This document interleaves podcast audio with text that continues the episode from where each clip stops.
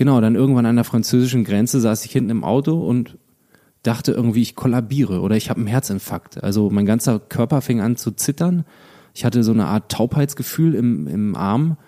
Äh, ich hörte dann eben, dass man sowas hat, wenn man einen Herzinfarkt bekommt, halt wirklich oder so. Ich hatte auf einmal eine Todesangst. Ein, ein Gefühl, was ich mir, was ich noch nie hatte vorher, was ich mir einfach nicht erklären konnte. Und ich wäre am liebsten aus dem Auto gesprungen und weggelaufen. Willkommen im Hotel Matze, dem Interview-Podcast von Mit Vergnügen. Mein Name ist Matze Hielscher und ich treffe mich hier mit großen und kleinen Künstlern und Künstlerinnen, mit schlauen Unternehmern und smarten Typen und versuche herauszufinden, wie die so ticken. Mich interessiert, was sie antreibt, was sie inspiriert. Ich will wissen, wie ihr Alltag aussieht. Ich will wissen, warum sie das machen, was sie machen, wie sie das machen. Ich möchte von ihnen lernen. Ihr sollt von ihnen lernen und natürlich eine gute Zeit im Hotel Matze haben. Bevor ich euch meinen heutigen Gast vorstelle, sage ich Hello again zu Heiningen. Heiningen ist wieder der Supporter vom Hotel Matze, wie auch schon beim letzten Mal und wird es auch noch eine Weile sein. Das ist gut, denn ich bin auch jemand, der auf eher längerfristige Beziehungen steht. Ich bin diesen Sommer komischerweise alkoholfrei unterwegs. Ich weiß auch nicht, wie sich das so ergeben hat. Vielleicht liegt es am Heinigen 00. Ich trinke Heinigen 00 schon jetzt ein paar Monate. Das ist das Heinigen mit dem blauen Etikett. Das sieht super aus, passt toll in die Hosentasche. Ich könnte es natürlich jetzt auch schon zur Mittagspause trinken. Ich warte aber immer bis zum Feierabend, dann gehen wir raus, setzen uns vors Büro auf die gelbe Bank, die anderen trinken ja, Heinigen mit Schuss, sage ich mal. Ich trinke Heinigen ohne. Schmeckt mir gut. Schön, dass ihr mich begleitet. Schön, dass ihr dabei seid. Ich sag mal Prost und vielen herzlichen Dank. Mein heutiger Gast ist Sebastian Matzen. Er ist Sänger und Kopf der Band Matzen. Bestimmt seid ihr auf Festivals schon mal zu deren Hits Die Perfektion, Du schreibst Geschichte oder Lass die Musikern durch den Regen getanzt und wenn nicht, dann solltet ihr es unbedingt tun. Diesen Sommer sind Matzen wieder unterwegs mit einem neuen Album und spielen ihre Hits. Sebastian und ich, wir kennen uns seit der ersten Matzenplatte. Ich glaube, das ist jetzt 14 Jahre her. Wir waren gemeinsam auf Tour, haben zusammen Musik gemacht. Seine Freundin und er haben sogar auf unserer Hochzeit gespielt. Das heißt, wir sind sehr gut befreundet und dementsprechend ungewöhnlich war es, dass wir unser Gespräch aufgenommen haben. Aber wir reden über viele, viele Sachen, die wir sonst eher auslassen und ja, ich mich sonst eher nicht traue zu fragen. Wir reden darüber, wie es ist, so im Mittelpunkt zu stehen wie Sebastian und warum das gar nicht immer so cool ist. Wir reden darüber, wie er es geschafft hat, Verantwortung innerhalb der Band abzugeben. Er verrät, wie ein Song entsteht, wie seine Musik entsteht und was er als Künstler braucht, um kreativ zu sein und was sein Umfeld auch ertragen muss. Sebastian hatte in den letzten Jahren immer wieder gesundheitliche Probleme und seit der letzten Matzenplatte hat er wiederkehrende Panikattacken. Wie das passiert ist und wie er damit umgeht und was ihm hilft, darüber sprechen wir am Ende vom Podcast. Sebastian geht sehr, sehr oft mit seinen Wünschen und seinen Ängsten um und ich freue mich sehr, ich freue mich wirklich, wirklich sehr, dass wir dieses Gespräch aufgenommen haben. Ich wünsche euch viel Vergnügen im Hotel Matzen mit Sebastian Matze. Äh, nee, andersrum. Weißt du, welches Jahr wir uns kennengelernt haben? Ähm, war, das, war das 2004? Zweite, wahrscheinlich, ja. ja. Das sind dann, oh, 14 Jahre. 14 Jahre. Schön. Krass. Und ähm, wir haben natürlich auch, wir sind zusammen getourt, äh, wir ja. haben sogar mal in einer Band gespielt kurzzeitig. Ja, äh, stimmt. Ähm, und wir haben auch gerade, bevor das Mikro an ist, äh, gesagt, dass es eigentlich komisch ist, dass ich dich jetzt interviewe. Also für mich komisch und für dich. Ähm, und dadurch, dass ich dich jetzt aber auch schon äh, so lange kenne und auch immer wieder auf der Bühne gesehen habe, aber auch immer wieder gemerkt oder mitgekriegt habe, du konntest nicht auftreten, weil deine Stimme weg ist. Ja. So irgendwas. Deswegen habe ich mich, das ist das eigentlich ganz interessant, dass das irgendwann optimiert wird. Ja, ja. Vermutlich, oder? Ja, also ja, das sind alles äh, auch natürlich Lernprozesse. Als wir äh, zusammen auf Tour waren vor 14 Jahren, mhm. ähm, da wusste ich zum Beispiel noch nicht, wie man sich richtig einsingt. Ja. Ähm, und da wusste ich auch nicht, äh, wie wie wichtig es ist, viel zu schlafen auf Tour und äh, wie wichtig das ist, nicht, nicht so viel Bier zu trinken, weil das natürlich Touren verleitet ja zum Trinken und Feiern und Spaß haben. Oh. So ein bisschen, ne? ja. kannst dich erinnern. Ähm, äh, ja, es ist äh, so eine, vielleicht auch eine, eine wichtige, aber natürlich auch ein bisschen langweilige Erkenntnis, dass man eben solche Sachen zurückschraubt ähm, und dass man sich einsingt. Bei mir gab es den äh, diesen kritischen Punkt beim Hurricane Festival 2010. Da war Lisa gerade frisch in der Band und ähm, Lisa ist die Keyboarderin, die und, Keyboarderin und deine Freundin. Und meine Freundin, mhm. genau. Und äh, ich hatte dort äh, noch nicht den Weg gefunden, mich richtig einzusingen. Und ich habe nur, ich habe nur Panik geschoben, weil ich gemerkt habe, oh Gott, ich bin, irgendwie, ich fühle mich heiser. Irgendwas ist komisch. Es war auch relativ kalt an dem Tag. Äh, so die Temperatur spielt auch immer eine große Rolle bei mir. So, äh, wenn es warm ist, singe ich eigentlich meistens gut. Wenn es kalt ist und windig, dann muss ich mich echt warm anziehen. Mhm. Das habe ich auch gelernt. Ähm, und äh, da hab ich, war ich kurz davor, einfach zu sagen, du, es geht nicht. Also es ist zwar das Hurricane Festival, aber ich kann hier nicht rausgehen. Ich blamiere mich. Also das wird furchtbar. Mhm. Und dann hat Lisa gesagt, ähm, nee, warte mal, wir singen uns jetzt mal ein. Äh, und ich habe da dann noch nicht so wirklich dran geglaubt, dass es funktioniert, aber das hatte dann auch ein bisschen was mit einer leichten Meditation zu tun. Erstmal atmen, runterkommen und dann das Zwerchfell trainieren. Ähm, äh, und die Stimme langsam, langsam aufbauen und ganz viel atmen und so. Und auf einmal habe ich gesungen wie ein junger Gott nach einer halben Stunde einsingen. Und alles war gut. Und da habe ich dann habe ich gemerkt, dass, dass es wichtig ist, dass man seine Stimme eigentlich auch wie jeden anderen Muskel im Körper betrachten muss, den man beansprucht. Den musst du warm machen. Und ist das, also wie, wie was würdest du sagen, wie viel ist davon technisch und wie viel davon ist psychomäßig? Mm. Aber man könnte natürlich auch sagen, ja gut, er hat einfach Schiss, beim Hurricane zu spielen. Ja, na, ich würde schon sagen, dass technisch bestimmt 80 Prozent sind. Ja? Ja.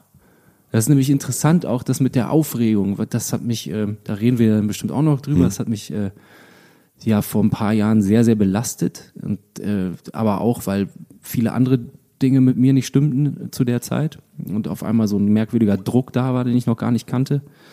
Ähm, aber ich habe es gerade wieder gelernt, die, die Aufregung zu, zu lieben mhm. und äh, willkommen zu heißen in meinem Leben, weil es ja natürlich genauso wie jetzt, wenn hier das Mikro angeht und wir äh, quatschen, es, es kribbelt ein bisschen. Ja. Und ähm, das ist ja auch gut so, weil das zeigt ja auch, dass es uns nicht egal ist und dass es uns wichtig ist, dass wir jetzt keinen Scheiß erzählen, sondern dass wir ein gutes Gespräch führen. Ja. Und, ähm, genauso ist das vor Konzerten auch. Es bedeutet einem was und deswegen fängt man an, ein bisschen zu zittern und man hat das Gefühl, man muss sich bewegen und man muss sich warm machen und ähm, äh, dieses Gefühl mag ich im Moment ganz gerne wieder. Und ja. Was hat dir daran, also weil das stimmt ja wirklich, Aufregung heißt ja, ist ja eigentlich voll geil. Ja. Also muss man ja, weil man irgendwie kurz davor ist, etwas zu machen, wo man nicht genau weiß, wie es ausgeht. Ne? Also im Grunde. Ähm, was glaubst du, warum man da das irgendwie nicht so positiv sieht? Also warum wir uns diese Aufregung, wo man nicht sagen, ja, ist doch voll geil, dass ich aufgeregt bin. Also. ja, weil es natürlich, also ähm, auch immer mit einem mit einem Druck und einer Versagungs, Versagensangst mhm. einhergeht. Ähm, keiner hat Bock zu scheitern. Ja. Und manchmal ist es ein Berg, der vor einem liegt. Also gerade diese Mammut-Festivals, ähm, der Weg dahin ist so krass. Das, äh, das ist, wenn ich jetzt an das Hurricane Festival denke, was so für uns Highlight des Jahres ist, so, dann ähm, bin ich direkt jetzt schon wieder aufgeregt und denke, oh Gott, oh Gott, da muss ich irgendwie eine Woche vorher richtig Sport machen. Mache ich dann eh nicht, aber ähm, ja, es ist, äh, es ist ein Riesenberg auf jeden Fall. Ähm, aber die Erfahrung sagt halt auch, wenn, äh, wenn man das geschafft hat und wenn man rausgeht auf die Bühne und dann da steht, dann, ähm, dann wird irgendwie alles gut. Hast du mal mitgezählt, wie viele Konzerte du gespielt hast jetzt? Nee. Was schätzt du?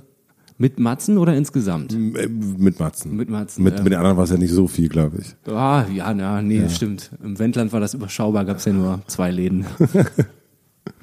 ähm, wir hatten irgendwann mal vor ein paar Jahren unser 500. Konzert. Wow. Also müssen wir jetzt, ja, wir müssten so bei 650 sein oder so, glaube ich. Ungefähr. Krass, Wahnsinn. Warum machst du Musik? Ähm, erste Erinnerung, äh, ich kleiner Steppke mit meinen Eltern auf dem Flohmarkt in Lüchow, das ist eine kleine Stadt in meiner Heimat.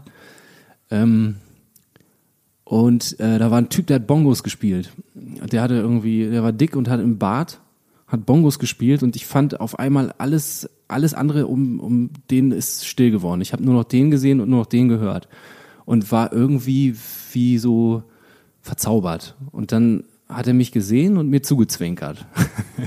und äh, dann wollte ich irgendwie eine Trommel haben. Dann habe ich eine Trommel gekriegt, dann wollte ich gerne ein Keyboard haben. Ähm, wir haben uns das immer brüderlich geteilt auch und so. Meine Eltern, unsere Eltern, sind da drei Brüder, haben uns auch nie überschüttet mit Instrumenten oder so. Die haben es immer sehr sparsam eingesetzt. Aber ich habe auf allen Instrumenten stundenlang gespielt und äh, war wie ja wie in einer anderen Welt und habe relativ schnell gemerkt, dass ich mich in dieser Welt wohlfühle. Und ähm, dann kam irgendwann ein Schlagzeug, dann hat Johannes, mein großer Bruder, eine E-Gitarre gekriegt. Und ich wollte einfach von jedem Instrument haarklein genau herausfinden, wie, wie man Klang erzeugt, wie ein Akkord rauskommt, wie man irgendeine Schwingung erzeugen kann. Also es ist eine Faszination, die ich nicht erklären kann, aber die sich bis heute gehalten hat. Also es gibt ja auch Leute, die bei denen war das völlig klar, dass es Autos sind oder Holz mhm. oder was auch immer. Bei mir war es auf jeden Fall Musik. Und dass das nicht nachgelassen hat über die Jahre, also woran liegt das? Also jetzt, du spielst wahnsinnig gut alle möglichen Instrumente inzwischen. Ähm, aber das geht es dir immer noch darum herauszufinden, wie kann ich aus einer Gitarre noch mehr rausholen? Also geht es dir immer noch um das Instrument oder? Ähm, ja und ja auch immer noch, aber auch um viele andere Dinge. So eine Neugierde. So ähm, ich höre auch ultra viel Musik äh, und versuche herauszufinden, wie wie andere Stücke aufgebaut sind und äh, Texte waren mir immer relativ egal übrigens. Also es war immer die Musik eher. Hattest du, also ich, ich erinnere mich daran, dass ihr mit dem zweiten Album im Studio wart und und es ist irgendwie an der, an der, ähm, weil wir damals mal den gleichen Produzenten auch hatten, sagtest du, das erzählte er mir dann, nein, das ist Matzen, Matzen ist eine Rockband. Äh, und, und es ging um, ein, um eine stilistische Frage und äh, die dann so beantwortet wurde und dadurch wurde das äh, in gewisser Weise härter gemacht. Ah, okay. Und ich fand das damals total äh, interessant, weil das so sehr visionär eine sehr visionäre Antwort ist auf etwas. Also eine sehr klare, äh, das ist, wir machen hier folgende Sache ja. ne? und äh, das, das ist das Rezept und so ist es nicht. Also so fast schon satzungsmäßig. Mhm. Ähm, ist das für dich noch immer so? Also dass du Matzen als eine Rockband empfindest? Absolut, ja. Absolut. Ich tob mich in allen möglichen anderen Genres aus und ähm, äh, wir haben vorhin über die über das neue Arctic Monkeys Album gesprochen. Sind beide relativ enttäuscht, mhm. weil ähm, weil wir uns das eher in den Projekten gewünscht hätten von denen. Ähm, äh, es ist noch nicht mal so, dass ich irgendwie den Fans gegenüber so eine Verpflichtung empfinde oder so. Also vielleicht auch einen kleinen Anteil, klar. Man will die Leute auch nicht enttäuschen, die sich freuen, wenn mhm. man was macht. Ähm, es ist vielmehr dieses, ähm, das, was so tief verankert ist, seitdem ich Rock Around the Clock gehört habe von Bill Haley, so als Neunjähriger. So, dass, äh, dass ich mit, mit einer Musikart nämlich mit einer lauten, schnellen, gerne alt werden möchte vielleicht. So, so, das, das ist so ein Versprechen, was ich mir vielleicht selber gegeben habe. Auch du dir selber? Ja, mhm. ich denke schon, ja. Ähm, und das funktioniert aber auch nur, weil wir uns in so vielen anderen Bereichen austoben mit, also wir alle bei Matzen. Also gut, bei, bei Nico und Sascha sind es einfach, ähm, weiß ich nicht, sind, sind ganz andere Sachen als bei mir. Also bei denen ist es nicht so das Kreative, sondern eher so das Kinder großziehen und ganz normale Sachen machen. Bei mir ist es dann, wie, wie du angesprochen hast, ein, ein äh, Retro-Schlager-Album mit Max Richard Lessmann aufnehmen oder ähm, äh, eine Oldschool-Punkrock-Platte mit Ferris jetzt ähm, oder ein Psychedelic Pop-Album mit meiner Freundin Lisa so ähm, oder eine Radiosendung machen so und nur dann funktioniert dieser frische Effekt auch wieder mit der mit der Band, den man immer, nachdem ich immer wieder suche und auf den ich auch warte, ähm, weil wenn diese Musik alltäglich wäre äh, und ich das jeden Tag machen würde, dann wäre es irgendwie abgekaut und lasch irgendwann mit Sicherheit.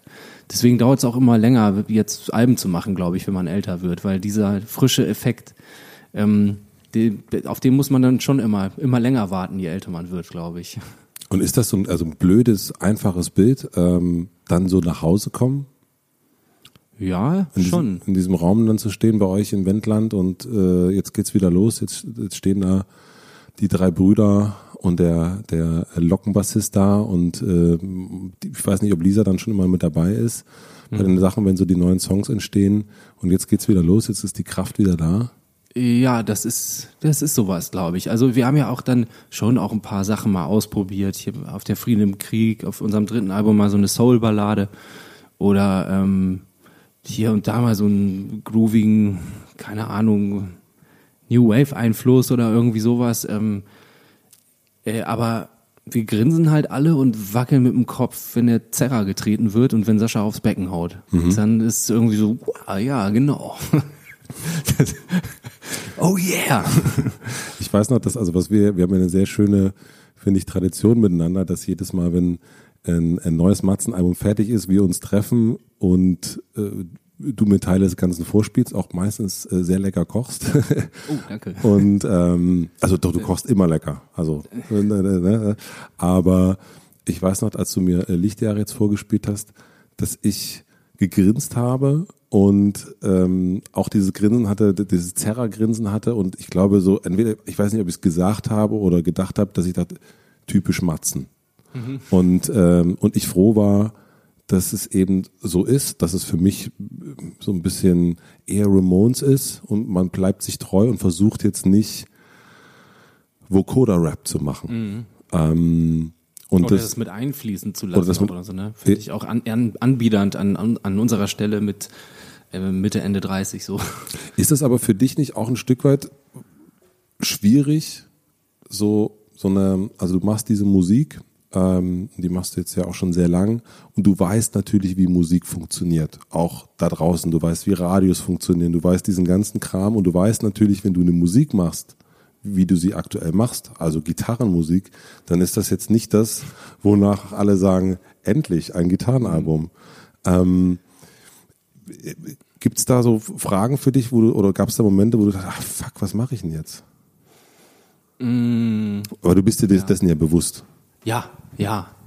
Nein, 2018 ist Rock nicht das Coolste und aus der Provinz kommen auch nicht und in der Kombination echt, ja, vielleicht für den einen oder anderen schwierig, aber gerade deswegen finde ich es auch gerade wieder interessant. Also man ist ja gerade zu Outsider, so mit dem, was wir tun und wir haben ja aber auch irgendwie schon immer eine sehr selbstironische Haltung auch dazu gehabt. Natürlich meinen wir das total ernst und ähm, und vergessen uns- in der Musik und das ist wie so ein Rave. Rockmusik spielen ist auch wie Raven irgendwie. Du, das, du bist irgendwann klitschnass geschwitzt und alles ist egal und und ähm, ist völlig egal, ob am nächsten Tag der ganze Körper wehtut, du kaum noch sprechen kannst.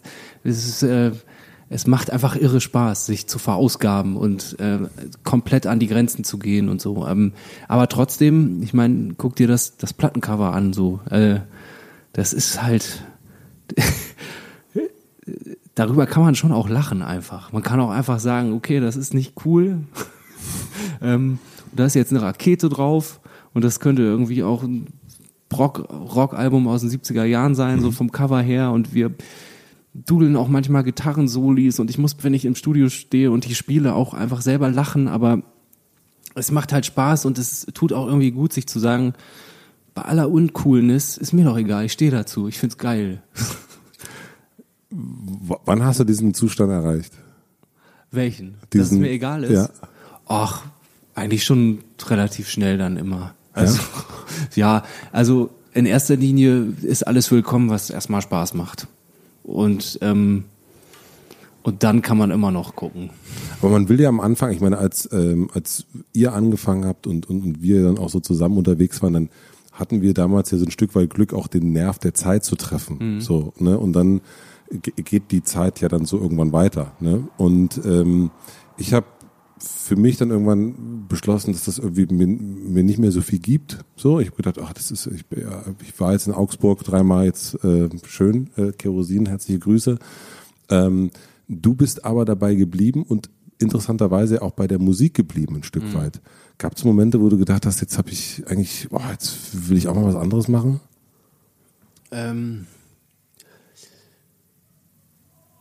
Nee, vom Grundding her, äh, was, was nur die Musik angeht, war ich mir immer sicher. Also ähm, sowieso im, so im Studio genau diese Musik alle paar Jahre aufnehmen, nie äh, irgendwie dran gezweifelt. Es fühlte sich einfach immer richtig an. Ähm, und ich finde es auch schön, für, für etwas zu stehen, was vielleicht nicht, nicht der heiße Scheiß ist. So. Also ich habe es ja gerade auch schon erwähnt. Also ähm, ich, mich haben ACDC immer fasziniert. Ähm, da, wie, wie war noch die Aussage von einem Journalisten, der immer gesagt hat, ACDC haben 25 Alben aufgenommen, die gleich klingen. Und dann hat Angus Young gesagt, das stimmt nicht. Es waren 26. ähm, äh, ja, ich interessiere mich auch für, für moderne Musik und höre mir alles an, was rauskommt, glaube mhm. ich so. Und ähm, finde auch vieles geil, vieles nicht. Ähm, aber trotzdem habe ich irgendwie so, so meinen Weg gefunden. Halt gerne dran fest. Ich habe nur mal gezweifelt an, an meiner Rolle in der, in der Band, an der Rolle des Frontmanns. Ähm, äh, das, da habe ich vor, vor drei Jahren ernsthaft drüber nachgedacht, ob ich das will. Also da habe ich schon drüber nachgedacht, das mal vielleicht ganz sein zu lassen, weil es mir einfach auch eine Zeit lang nicht gut tat. Mhm. Das auf jeden Fall. Ich überlege, ob wir darüber jetzt sprechen. Ja, ich weiß nicht, keine Ahnung.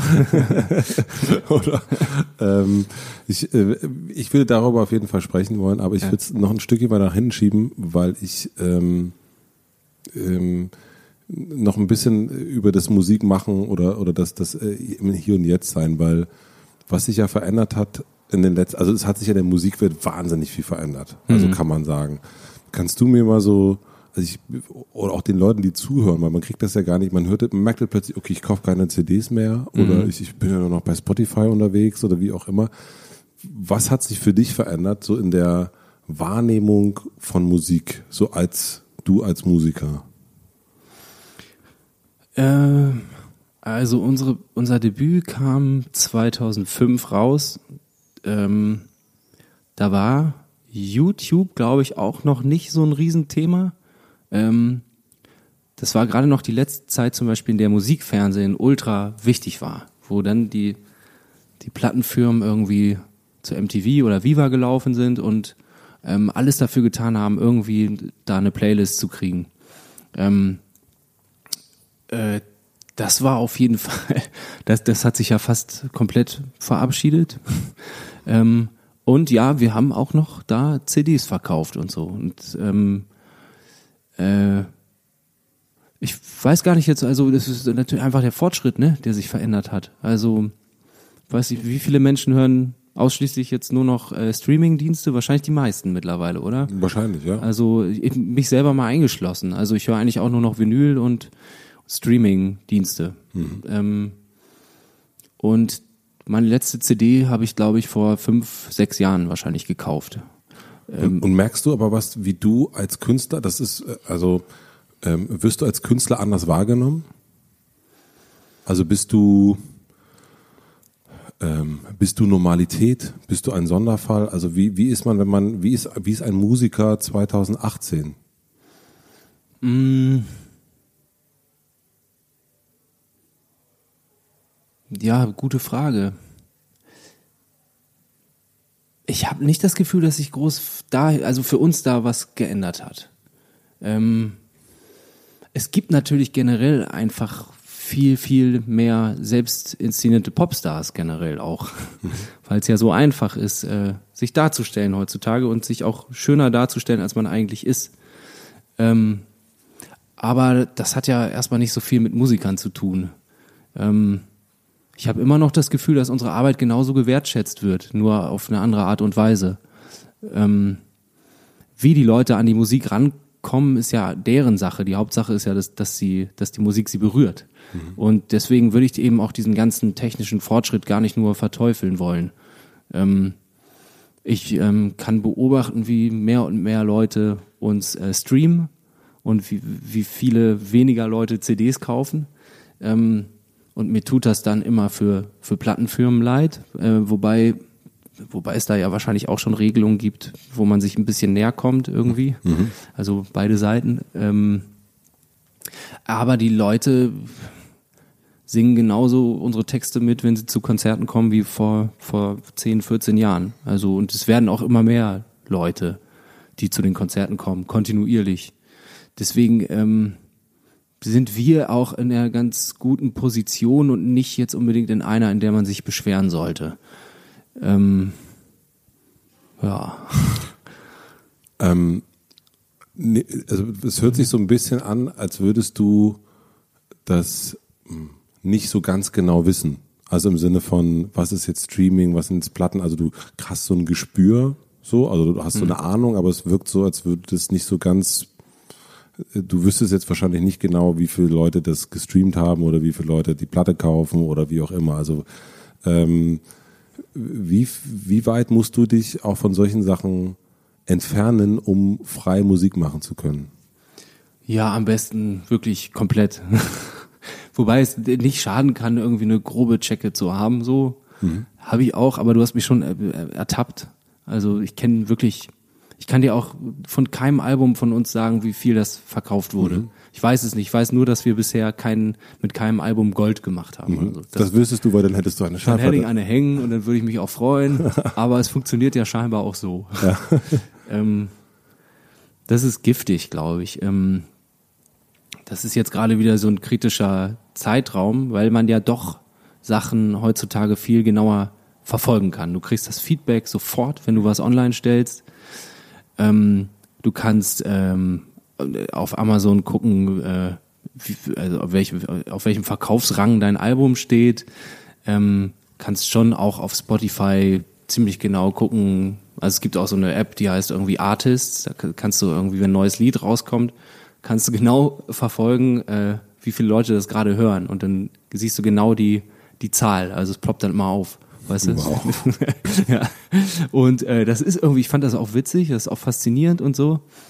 Ähm, aber es ist äh, überhaupt nicht gut, sich damit zu viel zu beschäftigen, weil es auch zu nichts führt. Also es ist eigentlich reine Zeitverschwendung. Also es hat ja auch nichts damit zu tun, dass du dann dafür, wenn du dir das anguckst, dafür irgendwie was tust, dass ähm, noch mehr Leute deine Musik hören. Es ist einfach nur eine komische Beobachtung.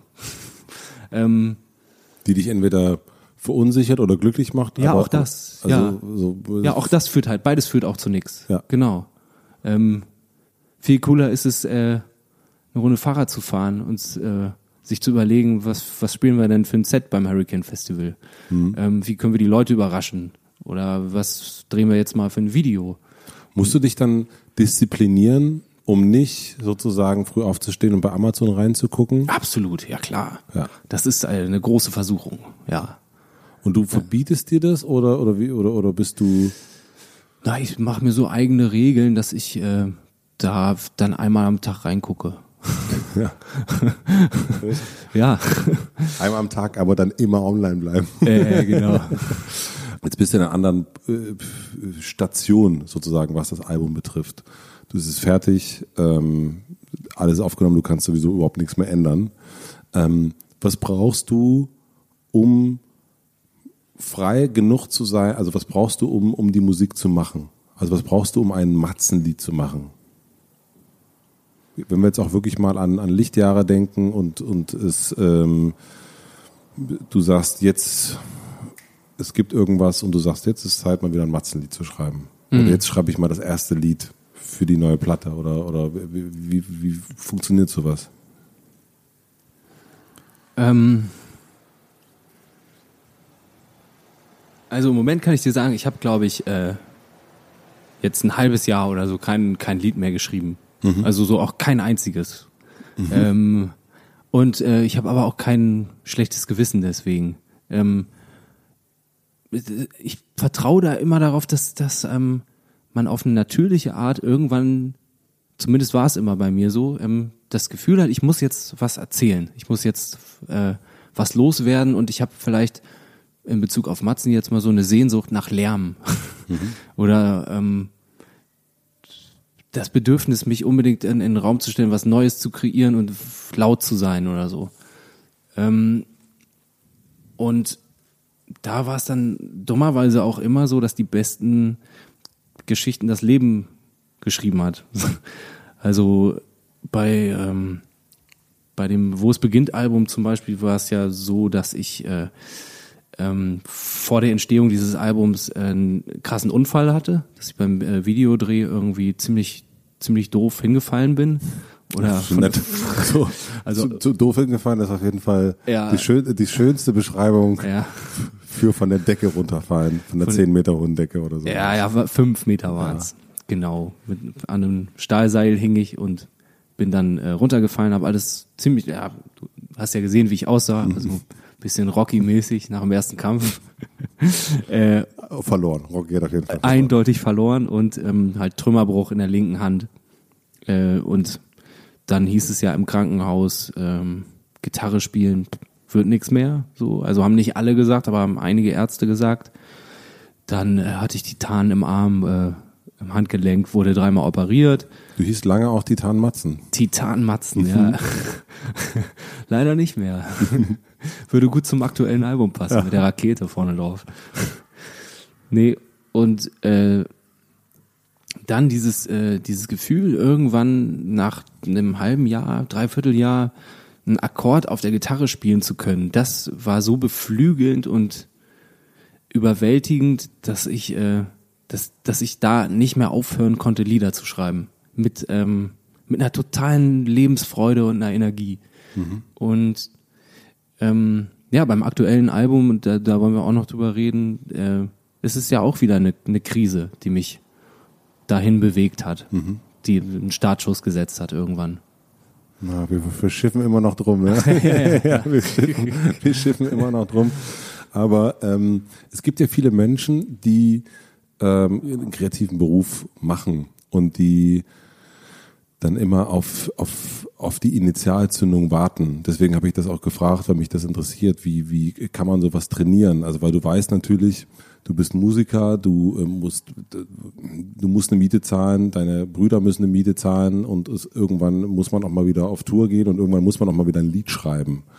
Ähm, kann man das trainieren, Lieder zu schreiben, äh, kreativ zu sein oder braucht es deiner Meinung nach wirklich eher das Fahrrad, den Sturz von der Decke, ähm, die äh, Panikattacken oder was auch immer, um, um kreativ zu sein? Also man kann es nicht verallgemeinern, aber Äh, beides, glaube ich.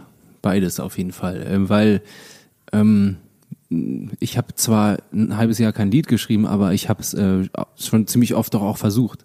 Ähm, und äh, ich versuche es auch gerne und es ist auch nicht schlimm. so, du setzt dich jetzt, also das heißt, du hast nicht, also du hast keins geschrieben, aber du hast es dennoch versucht. Ja, Ah, genau. okay. Also vielleicht nicht so ambitioniert wie in anderen Phasen, aber ich sitz schon oft irgendwie zu Hause mit einer Akustikgitarre oder am Klavier und spiele Akkorde und singe irgendwas drauf.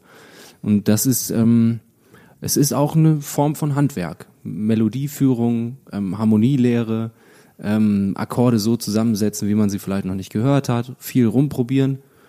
Und ich glaube, dass im Unterbewusstsein auch bei jedem Versuch irgendwas Kleines hängen bleibt. Und äh, die Ernte, die wird dann halt eingefahren, wenn du irgendwie das Thema hast.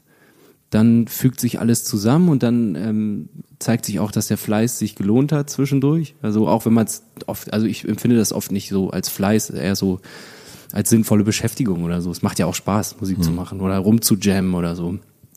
Aber ähm, auch, auch technisch ähm, gucke ich schon immer, dass ich, äh, dass ich am Start bin. Also ich übe auch manchmal so YouTube-Tutorials, äh, Stairway to Heaven Gitarrensolo. Gucke ich mir dann an, wie das funktioniert und übe das und bin da ehrgeizig. Und aber weißt du, ähm, gibt es dann so ein Heureka oder wie heißt das Heureka? Heureka-Moment, den du dann hast, wenn du, wenn sich sowas zusammenfügt und, mer und du merkst dann, ah, jetzt ist hier wird gerade, jetzt lohnt es sich weiter an der Gitarre zu bleiben und nicht irgendwie bei Amazon zu gucken. Ja, ja. Das ist, äh, das ist mit das Schönste an dem, was ich tue. Wenn du das Gefühl hast, du ähm, bist seit drei Monaten dabei, in einem Teich rumzufischen und du denkst schon, da ist nichts mehr zu holen, auf einmal beißt ein Haifisch an. so gefühlt. Ja. Ähm, der, äh, das ist ein wirklich wunderschönes Gefühl. Und das, da wird man dann auch zum Beißer. Also ich auf jeden Fall. Ich krieg dann, dann werde ich auch ehrgeizig. Und dann habe ich die eine coole Zeile und diese eine Melodie, die irgendwie, die total hängen bleibt oder so. Und dann ähm, weiß ich aber, das ist es. Der halt daran fest und ähm, Das ist Intuition einfach. ja, ja. Und äh, und finde den Sinn, den man, also weil oft oft sehe ich den Sinn erstmal nicht. Oft ist es auch der Sound der Wörter, der mich erstmal beflügelt. Und dann ist es so ein Herantasten, Suchen. Und hast du dann, also wie lange dauert es dann? Also gibt es so ein, also bist du dann in, in, deinem, äh, in deinem Proberaum oder bei dir zu Hause hier in Berlin und dass du dann sitzt du dann da und die Türe muss zu sein und deine Freundin darf auf keinen Fall reinkommen und es darf niemand anrufen und und äh, und und alle wissen, oh Gott, er ist gerade der der Genie ist gerade im Raum, lasst ihn, lasst ihn. Also wie wie wie wie ist das dann? Ja, das ist schon ein bisschen so, nur dass dieses äh, Genie halt äh, oft trotzdem auch nicht vergessen darf, den Abwasch zu machen und auch die Wäsche aufzuhängen, weil es wäre auch einfach unfair. Weil, also manchmal tauche ich halt komplett in diese Welt ab und es tut mir wirklich für alle meine Mitmenschen leid, wie ich mich dann verhalte, weil ich dann denke, ich mache gerade das Allerwichtigste auf der Welt. Und ich glaube, vielleicht funktioniert es auch nicht anders. Ähm, ich mir muss mal ein Beispiel. Also bist du dann wirklich, dass du früh aufwachst, äh, zur Gitarre gehst und, und weiterschreibst? Oder, oder wie, wie, bist du in so einem manischen Zustand? Oder wie, Na, ich war zum Beispiel mal mit, äh, mit meiner Freundin im Urlaub in Tschechien und dann ging es darum, das war dann der Abfahrttag und ich hatte aber am Abend vorher eine Idee und habe dann irgendwie, saß dann an der Gitarre stundenlang und habe in mein Textbuch gekritzelt, und bin dann morgens aufgewacht, hatte nur dieses Lied wieder im Kopf und wir mussten aber noch den Abwasch machen, alles packen und dieses Haus halt irgendwie um wahrscheinlich Punkt 10 oder so verlassen und ähm, ich habe mich da komplett verweigert und ich war anstrengend, weil ähm, das kostet dann halt Geld, wenn du länger an der Bude bleibst. Und es ist auch nervig, wenn deine Freundin dein ganzes Zeug zusammenräumen muss und so. Und ähm, äh, äh, es fällt mir aber schwer, das dann anzuerkennen in dem Moment. Und ähm, in solchen Momenten tu, tut mir das dann wirklich leid auch. ist Also, das Lied auf die Platte gekommen? äh, ja, es war Sommerferien. Ein sehr, sehr schönes Lied. Ja. Das, äh, Aber es sind ja Gott sei Dank auch immer nur so Phasen. ja. Und ähm, Aber dann bist du dann, in, also das heißt, um, um das äh, nochmal so verständlich zu machen, du bist dann, du fängst dann an einem Abend an, hast ein, eine Idee für, ein- für ein Lied, äh, es fügt sich aus den verschiedenen Teilen der letzten Wochen irgendwas zusammen plötzlich und hast du dann den Anspruch, dass du es dann zu Ende machen willst? ich muss es zu Ende machen. Also Okay. es ist äh, Du kannst dann nicht sagen, ich habe jetzt hier zwei nee, Stunden. geht nicht. Halt sofort zu Ende machen. Okay. Ja. Nimmst du es dann auf? Ich nehme es da ja auf das auf, was ich zur Hand habe. Also in diesem im Urlaub dann ein Telefon. Und dann, äh, und wie lange dauert das? Also wenn wir jetzt sagen, so vom, also tut mir leid, dass ich da so genau reingehe, aber ähm, wir gehen jetzt von Zim, hier ist was, Ja. bis Record-Telefon. Puh, Du, das ist unterschiedlich. Das kann eine halbe Stunde dauern, das kann aber auch zwei Tage dauern. Also zwei Tage wären sehr lang. Ähm, die halt auch ich nicht durch. Äh, Also, nee, maximal ein Tag, glaube ich. Und dann hast du quasi, dann, dann ist es eigentlich im Grunde fertig und, und bleibt es dann auch so oder gehst du dann nochmal ran? Naja, dann, also wenn das Lied da ist, der Text, die Akkorde, dann geht die Arbeit im Kopf los, weil ich meistens, ich bin ja nicht immer nur im Wendland und kann sofort, und alle Mikros stehen am Schlagzeug und ich äh, brauche einfach nur reingehen und aufnehmen. Das, der Weg dorthin, der ist meistens ähm, nicht sofort frei. Deswegen fange ich dann immer im Kopf an, mir die einzelnen Instrumente auszudenken. Also den Songaufbau und eine Art davon, wie, wie das klingt am Ende. Und ähm, Kann ich mir dann vorstellen, dass du dann irgendwo sitzt, Augen geschlossen hast und äh, dumm, dumm, dumm, dumm. Ja, ich mach so dumm. Zähne, Zähnegeklapper. Der Beat geht immer mit den Zähnen mit, genau. Und im Kopf, im Hinterkopf läuft die Basslinie, weiter vorne die Gitarre und irgendwo noch ein paar Special Sounds. genau. Das ist so ein kleines Orchester im Kopf, was sich dann zusammenformt. Und dann ähm, auch der, auch die Zeit dann bis, bis zur Aufnahme ist auch echt schwer, weil ich immer, weil ich natürlich auch kein Instrument verlieren will und keine kleine Melodieführung. Die Das ist aber dann alles die ganze Zeit das Orchester in deinem Kopf. die nerven tierisch. Die nerven tierisch ab, ne? Ja. Und dann, und dann bist du dann im Proberaum und dann sagst du dann so, äh, Johannes, pass auf. Der Mann in meinem Kopf sagt folgendes. Ja, da gab es auch einige Lernprozesse. Ähm, früher war es eher so, dass ich auch dann alles spielen wollte. Mhm. Irgendwann habe ich gemerkt, das ist gar nicht immer die, die, das optimale Ergebnis, wenn mein Kopforchester durch meine Finger aufs Band gebracht wird. Ist, äh, die können auch was, meine Jungs. Und äh, Sascha trommelt anders als ich. Johannes hat ganz andere Gitarrenideen.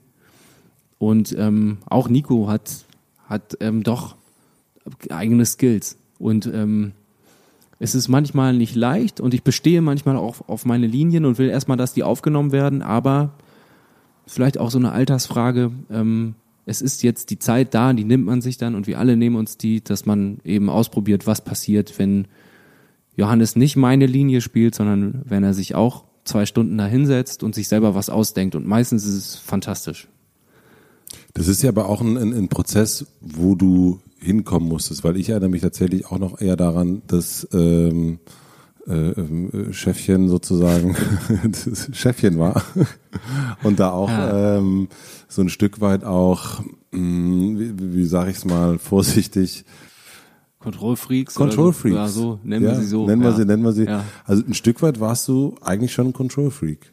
Kann gut sein, ja. So. War bestimmt auch anstrengend für die anderen. Hm. Ähm, ist das, also ich habe mich dann, also das ist, äh, ich freue mich total, dass sie das geändert hat, weil es natürlich auch äh, wahrscheinlich wahnsinnig frustrierend ist, wenn, ähm, keine Ahnung, der Gitarrist sagt, na gut, also es ist geil, bei Matzen zu spielen, aber so die, die Gitarren auf dem Album, es, es, also es ist alles er eigentlich. Und dann ist mhm. natürlich auch irgendwann die Frage, warum gibt es eigentlich eine Band, wenn da eigentlich äh, der, der Sänger da alles macht. Ne? Was haben die dir gesagt, was dich dazu gebracht hast, hat zu akzeptieren, ah ja, okay, die wollen, die wollen mehr als nur meine ausführenden ähm, Untergebenen sein. Jetzt mal ganz übertrieben gesagt. Ne, ich baue jetzt ein großes, das Bild ist jetzt, äh, das stimmt ja so auch nicht, aber du weißt, was ich glaube ich meine, um das so ein bisschen, kannst du verstehen, was ich meine? Ja, ungefähr. Ja. Wobei ich dieses Chefding nicht so gerne so stehen lassen mhm. würde. Also ich würde es äh, auf verschiedenen Ebenen sehen. Mhm. Im äh, kreativen Rahmen können wir das glaube ich so nennen. Mhm. Äh, aber die Band funktioniert nur, weil, weil wir alle da sind. Mhm. Ähm, das sage ich auch nicht nur so daher, sondern das ist, ähm, ich alleine stelle mich ungern auf eine Bühne. Ich alleine gehe, mache ungern eine Interviewtour. Ich alleine drehe ungern ein Video.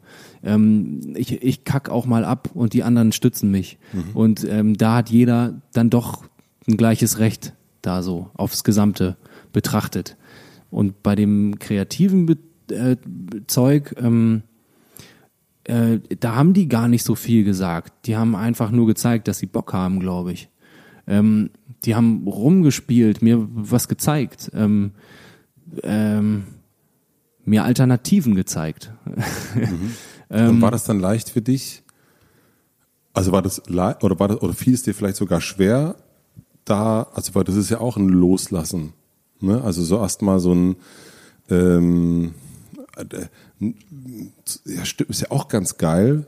Ähm, keine Ahnung. Ähm, wir kennen das in ganz, vielen Situationen, wenn irgendjemand immer das, wenn eine Person immer für etwas zuständig ist und dann macht es die andere Person, dann ist es erstmal gar nicht so einfach, das auch mal zu, mega schwer gewesen, zu sagen. Ja. ja.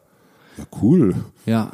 Ohne dass es gespielt wirkt. Ja, es ist natürlich, sind natürlich Sachen, die mir wahnsinnig wichtig sind, die ich mir dann ausdenke, die ich erstmal auch niemandem abgeben möchte. Was würdest du jemand empfehlen, der in der Position ist wie du, vielleicht nicht eine Band hat, sondern eine Firma hat oder einen, einen kreativen Beruf hat und Creative Director auf irgendwas ist und dann ähm, und merkt, ähm, die anderen wollen eigentlich auch ein bisschen mitspielen.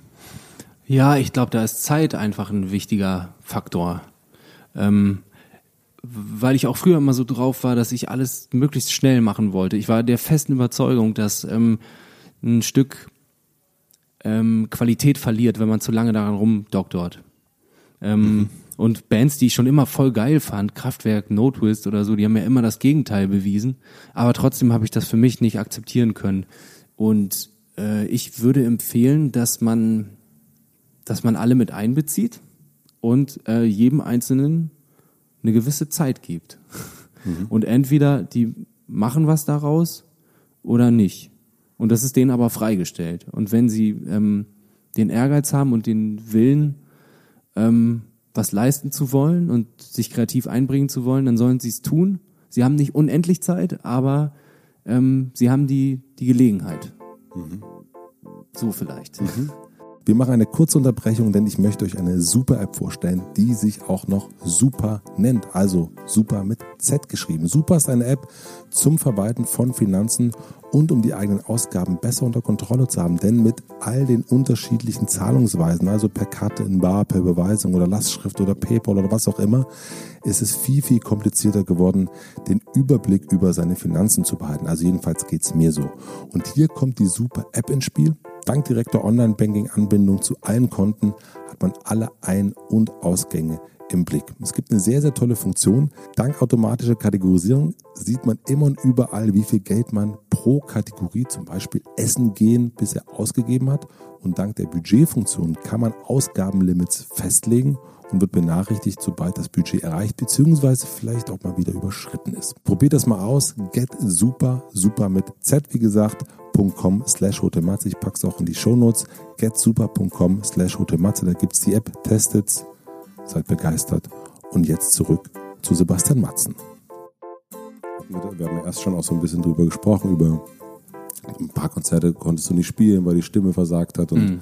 ähm, und wir hatten auch darüber gesprochen, also ne, das, dann bist du auch dann dummerweise derjenige, der irgendwie von der Decke runterfällt. Ähm, ja. ähm, und dann und wir haben das beim letzten Album gehabt, dann haben wir uns getroffen, ich glaube, es war auf einer Hochzeit ähm, und und du hast mir erzählt, dass es gar nicht so einfach fiel, dieses Album so zu promoten und, und irgendwie so ein, so ein, du hast es erst ja auch schon angeschnitten, dass es irgendwie die nicht so gut ging äh, und die und diese Last auch gefühlt ein bisschen zu groß geworden ist. Äh, und ich hatte immer das Gefühl auch, dass das natürlich auch eine voll blöde Situation für dich ist.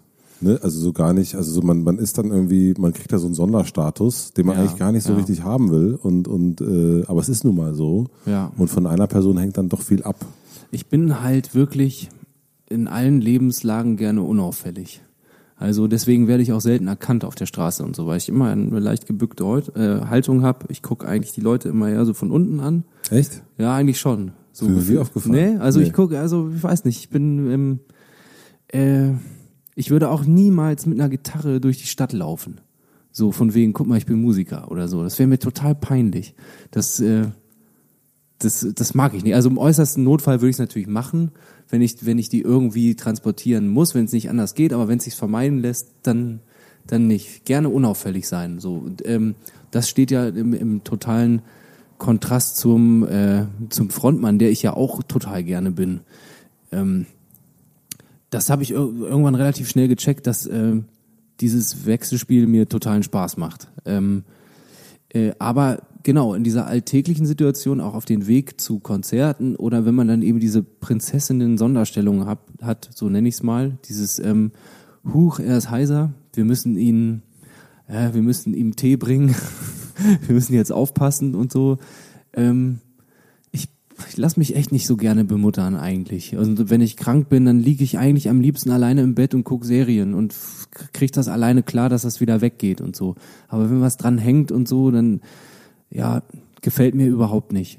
Also hast du vollkommen richtig beobachtet. Das ist in der Rolle fühle ich mich überhaupt nicht wohl. Das ist schon eine harte, harte Nummer, die auch so ein Frontmann hat, die, ähm, die man immer, wenn man sieht immer oder sehr oft zumindest, sieht man all die positiven Sachen. Man sieht die positiven Sachen bei dem Frontmann, der kriegt alle Frauen ab, alle gucken auf den, alles super und der ist der Rockstar, aber man sieht halt auch nicht, äh, ja, wenn der halt nicht kann, dann ist halt alles scheiße. Also das ist, ähm, äh, das ist das an dem Frontmann und wenn man vor allen Dingen vielleicht gar nicht unbedingt Frontmann sein will, das hast du erst schon mal angedeutet, da würde ich gerne auch noch ein bisschen mehr drüber fahren wollen.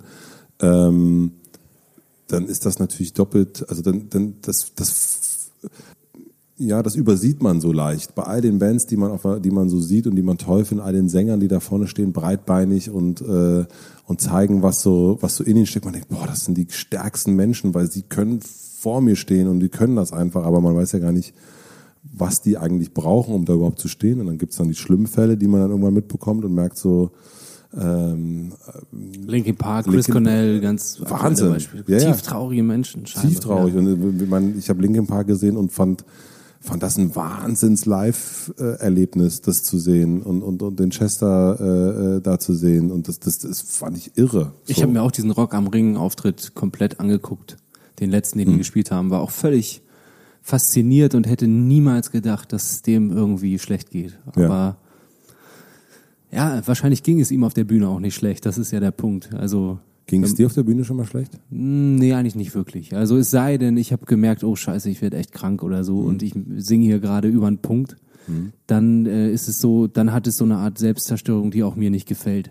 Ich würde gerne mal zu dem Punkt kommen, diesen, diesen, diesen Panikmoment, äh, Ja. wenn das okay ist. Ja, ähm, ich, du hast mich vorhin schon gefragt, wie das eigentlich zustande gekommen ist. Ich habe auch ähm, hab versucht, das nochmal vielleicht von vorne selber nochmal zu betrachten und würde gerne anfangen beim Album äh, Wo es beginnt. Das war also dieses Album, wo ich dann den Unfall hatte und dann irgendwie äh, lange nicht spielen konnte und dann ging es auf einmal und ähm, die Platte lief halt für unsere Verhältnisse echt ziemlich gut. Ähm, und äh, die, die Hallen wurden größer, Lass die Musik an, war irgendwie ein cooler Indie-Hit, ähm, der auch jetzt noch ordentlich geschmettert wird auf Konzerten und so merkt man einfach, wir spielen ihn immer als letztes, das ist so die, die letzte Fahne, die man so hochhält, das Finale so ähm, und das wird er wahrscheinlich auch bleiben. Ähm, und äh, dann haben wir unsere zwei Touren gespielt, auf den Festivals, alles abgegrast, uns tierisch gefreut. Und dann kam dieser Moment, ähm, okay, lass mal einmal durchatmen. So, und das irgendwie konnte ich das schon, glaube ich, nicht akzeptieren. Das war der erste Fehler. Ich dachte, da musst du jetzt anschließen, das muss jetzt mindestens genauso weitergehen. Irgendwie war mein Ehrgeiz geweckt. Und ähm, es kam zu der Zeit viele andere äh, deutsche Bands, die wahnsinnig erfolgreich wurden auf einmal. Und wir waren aber immer noch so auf unserem Level, über das ich mich überhaupt nicht beschweren möchte. Aber ich dachte so, warum ist denn das eigentlich so? so ähm, wir können doch jetzt eigentlich auch noch, äh, wir können doch auch noch einen riesen Schritt machen eigentlich oder so. Und dann, und dann fing ich schon an, krampfig zu werden so und ähm, hab äh, hab auch krampfig geschrieben, also genau das eben gemacht, das Gegenteil von dem, was ich vorhin beschrieben habe, dieses natürliche Verlangen nach Sachen erzählen, ähm, Sehnsucht nach Musik, Bock drauf haben, so. Ich hatte auch irgendwie Bock drauf, aber ich dachte halt irgendwie, ich kann bestimmt auch Lieder nach Rezept schreiben und ähm, wenn ich nur lange genug mich daran setze, dann wird das auch was und dann kam ich irgendwann zu einem Punkt, an dem ich so dachte, weil ich so verkrampft war, dass ich irgendwie äh, nicht so gut schreiben kann mehr. Und habe mich gewundert, was ist denn los? So und dann habe ich mich immer mehr getriezt und ähm, wurde ungeduldig und habe dann angefangen ähm, mit anderen Leuten zu schreiben, was ich auch überhaupt nicht bereue, bereue bis jetzt. Das ist cool. Ähm, allerdings habe ich das aktuelle Album fast wieder alleine geschrieben, weil es einfach Spaß gemacht hat. Diesen Spaß habe ich zu der Zeit nicht äh, empfinden können, da vor drei Jahren, vier Jahren. Ähm, und äh, irgendwann hatten wir dann ein Album zusammen, für das ich mich auch überhaupt nicht schäme. Das ist dann halt das Kompass-Album, wo echt auch tolle Stücke drauf sind und so. Ähm, trotzdem verbinde ich nicht nur so, so gute Erinnerungen mit dem, mit dem Album. Also weil ich irgendwie geplagt von diesem Gedanken war, dass noch mehr gehen muss. Und äh, das hat sich krankhaft in meinem Kopf irgendwie festgesetzt. Also gehen muss im Sinne von wirklich Erfolg. ja, ich glaube schon. Also gehen muss also wirklich zu sagen, ich möchte gerne die Max-Schmeling-Halle voll machen. Sowas, ja, genau, genau. Und ich, ähm, ich kann diesen Gedanken auch jetzt immer noch verstehen. Und ich finde es auch schön, dass einen sowas manchmal antreibt, aber es darf halt nicht die alleinige Antriebsfeder sein. Äh, dann wird's irgendwie komisch. Ähm, und äh, so, Jane Mädel, der hat doch, da habe ich neulich einen schlauen Satz gelesen von ihm. Der hat gesagt, äh, er wurde dann erfolgreich, als er eigentlich überhaupt nicht mehr damit gerechnet hat und auch eigentlich gar nicht so mehr so Bock drauf hatte. Und ich glaube, dieses, dieses Spielerische, das irgendwie im Unterbewusstsein vielleicht doch wollen, aber irgendwie einfach lockerer rangehen, so, das ist der Trick. Hatte ich da zu der Zeit einfach nicht drauf. Ähm, dann haben wir die Platte promotet, es ging los. Ähm, ich habe dann auch zu der Zeit, äh, muss ich gestehen, äh, relativ viel gefeiert und so, wenig geschlafen. Ich dachte so, das ist cool in der Promophase, so, das ist eigentlich, machst du ja mit Links ein bisschen labern, ähm, ab und zu mal ein Konzert spielen. Ähm, und äh, irgendwann knickte mein Körper dann so ein, habe ich gemerkt. Also irgendwann fühlte ich mich einfach schlapp und äh, nicht wohl. Und ähm, dann, das kommt jetzt auch noch auf uns zu, waren wir auf äh, Radioreise ähm, irgendwo an der französischen Grenze. Also wir sind also durch Deutschland gefahren, standen ultra viel im Stau, wenig gepennt ähm, und haben Radiosender abgeklappert und dort Interviews gegeben. Und ähm, bei Radios hast du nicht so viel Zeit wie jetzt, mhm. weißt es ja. Mhm. Also kurze, prägnante Fragen, ähm, schnelle Antworten, viel Stress. Ähm, auch manchmal bekloppte Sachen so. Was ist denn de deine Lieblingssenfsorte oder so? Wirst von einer Banalität in die nächste geschleppt so. Ähm, wobei ich sie auch nicht alle über einen Kamm scheren will, aber ist einfach auch, das ist einfach auch mühsam zum Teil so. Und äh, genau, dann irgendwann an der französischen Grenze saß ich hinten im Auto und dachte irgendwie, ich kollabiere oder ich habe einen Herzinfarkt. Also mein ganzer Körper fing an zu zittern. Ich hatte so eine Art Taubheitsgefühl im, im Arm. Äh, ich hörte dann eben dass man sowas hat, wenn man einen Herzinfarkt bekommt, halt wirklich oder so. Ich hatte auf einmal eine Todesangst. Ein, ein Gefühl, was ich mir, was ich noch nie hatte vorher, was ich mir einfach nicht erklären konnte. Und ich wäre am liebsten aus dem Auto gesprungen und weggelaufen. Ähm, und ich hab, wollte das dann erstmal für mich behalten, war dann aber wohl so kreidebleich und, und äh, starr, dass irgendwie Sascha schon besorgt nach hinten guckte und die Radiopromoterin auch. Und ich sagte, mir geht's nicht gut. Ich komme ich komm nicht klar. Ich komme überhaupt nicht klar. Und ähm, die haben das gemerkt, dass es irgendwie ernst ist und ähm, haben versucht, mich zu beruhigen und so. Und ähm, ich war wie in so einer Starre. Und diese Starre wollte nicht wieder verschwinden.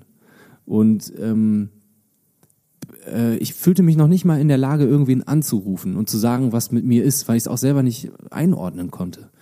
Und dann haben wir eben alles abgebrochen. Ich bin äh, zu meiner Freundin hier nach Berlin. Ich habe mich hingelegt und bin erstmal nicht wieder aufgestanden. Also auch dieser Klassiker Gardine zu. Ich weiß nicht, ich kann nicht aufstehen. Ich kann mich noch nicht mal richtig bewegen. So dieses ganze Programm irgendwie. Und irgendwann ähm, bin ich dann zum Arzt gegangen. Der hat mich. Wie lange lagst du? Ja, paar Tage auf jeden Fall. Mhm. So zwei, drei Tage. Ähm, und dann habe ich auch angefangen ähm, zu telefonieren ein bisschen. Also meiner Familie das äh, erklärt und so. Das ist natürlich, äh, wir sind so eng alle miteinander in der Familie, dass es ähm, überhaupt nicht möglich wäre, sowas geheim zu halten.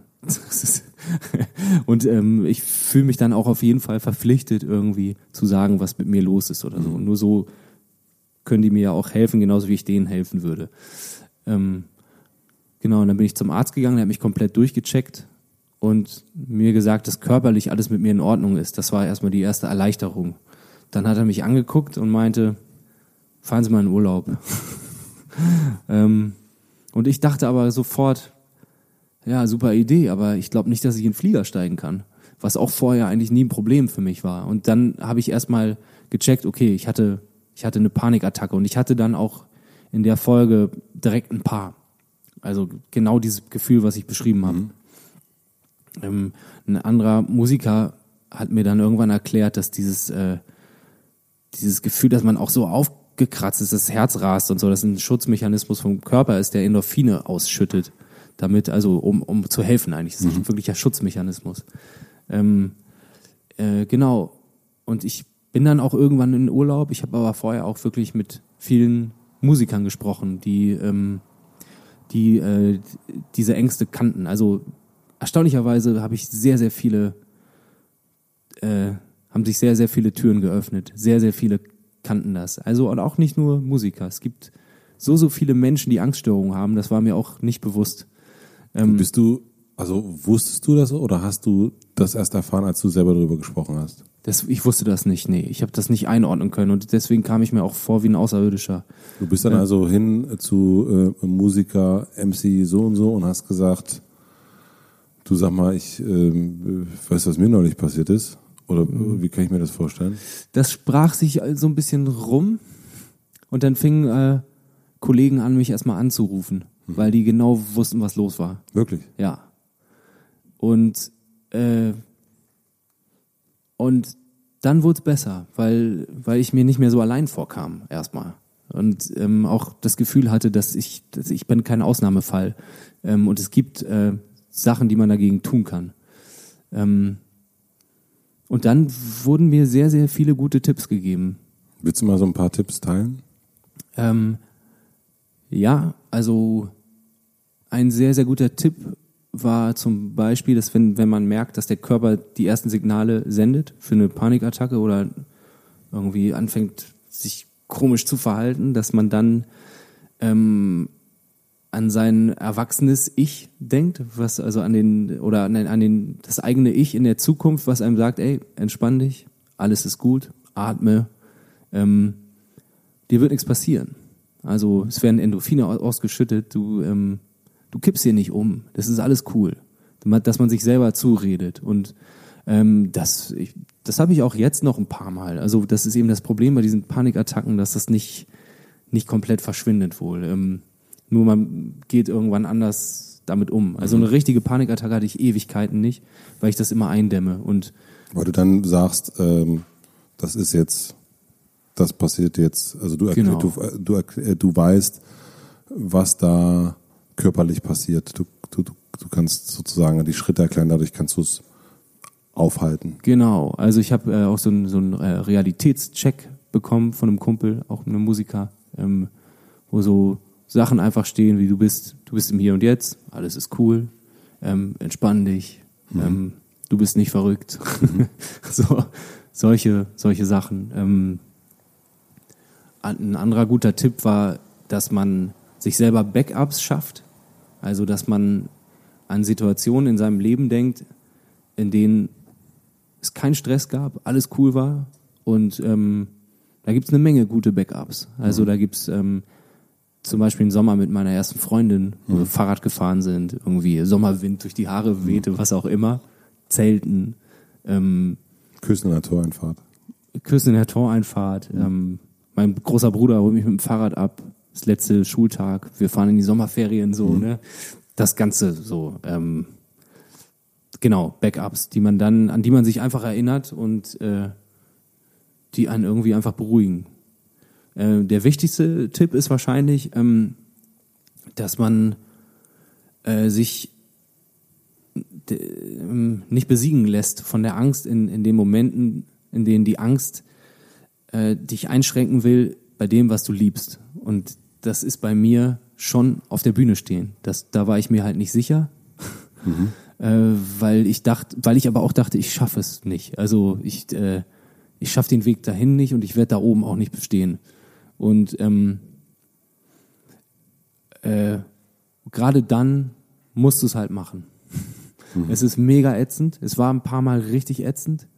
Ähm, aber wenn du dann das geschafft hast und äh, das erste Stück auf der Bühne spielst und merkst, ey, ich bin hier und es ist irgendwie nichts Schlechtes passiert, es ist eher, eher das Gegenteil passiert, dann hast du das Gefühl, du hast dich selber besiegt. Und dann ähm, dann bist du unheimlich stolz auf dich in dem Moment. So. Ist das der Berg, den man dann in dem Fall erklimmt auch? Ja, das ist genau, das ist der Berg. Krass. Und wie oft hast du das? Das hatte ich in der Form schon länger nicht mehr, weil gute Sachen halt einfach passiert sind. Also ähm, ich glaube, ich gehe besser mit mir um. Also es sind dann diese äh, diese Klassiker, die eigentlich, die du in jeder, in jeder Lebenslage ähm, gebrauchen kannst, also Sport, besser ernähren, ähm, wenig trinken. So, das sind leider gute Grundregeln, die, die funktionieren. Das ist leider überhaupt nicht Rock'n'Roll, ne? Nee, natürlich nicht, natürlich ja. nicht. Ähm, und aber auch sich Sachen nicht so, so zu Herzen nehmen, locker bleiben, sich über das freuen, was man tut. Ähm, und das sind jetzt gerade schöne Erfahrungen, die ich mache, weil jetzt sind wir gerade wieder in so einer Phase, in der ich halt beim letzten Mal explodiert bin und es macht mir alles wahnsinnigen Spaß. Also bei der Clubtour mal angefangen, ich fand jedes Interview bisher total super. Mhm. Ich bin dankbar dafür, dass sich Leute dafür interessieren, was ich tue. Mhm. Ähm, und ähm, genau, wie ich anfangs erwähnte, die, ich habe die Aufregung auch wieder lieben gelernt sogar, dieses Kribbeln, dieses Gefühl, dass was passiert. Und jetzt hast du ja dich mit sehr vielen anderen Künstlern auch darüber unterhalten. Hm. Ähm, was würdest du sagen, also woher kommt das? ist das dann wirklich die unnatürliche Situation, immer wieder auf die Bühne zu gehen? Also weil man, weil es natürlich eine unnatürliche Situation ist, jeden Abend performen zu müssen vor 1000, 2000, 10.000 Menschen und sich so exponiert hinzustellen und, und äh, sich zu zeigen. Was sind das, also ohne Namen zu nennen, aber zu wissen, so was, was sind da so, mit welchen Ängsten plagt sich ein Rocksänger, ein Rapper oder ein DJ?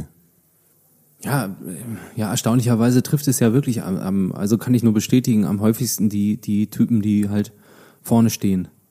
Ähm, ich glaube aber, dass fast jeder Musiker, der das länger als zehn Jahre macht, auch irgendwann in einer ähnlichen Situation vielleicht ist, wie ich es war. Also, dass man auch so erfolg, erfolgreich man auch war, auch es gibt ja Leute, die, die, äh, da sind wir ein Furz gegen mit Matzen, also Weltstars, die aber immer noch denken, sie haben nicht genug erreicht oder so. Und dann auf einmal dieses Teufelchen sich im Kopf festsetzt und einem erzählen will, du bist nicht gut und du, äh, keine Ahnung, du, ähm, kannst es vielleicht nicht mehr oder du musst noch mehr schaffen oder vielleicht auch so eine Sucht nach Erfolg oder so dann auf einmal verspüren. Ich glaube eigentlich, dass das also ein Riesenproblem ist.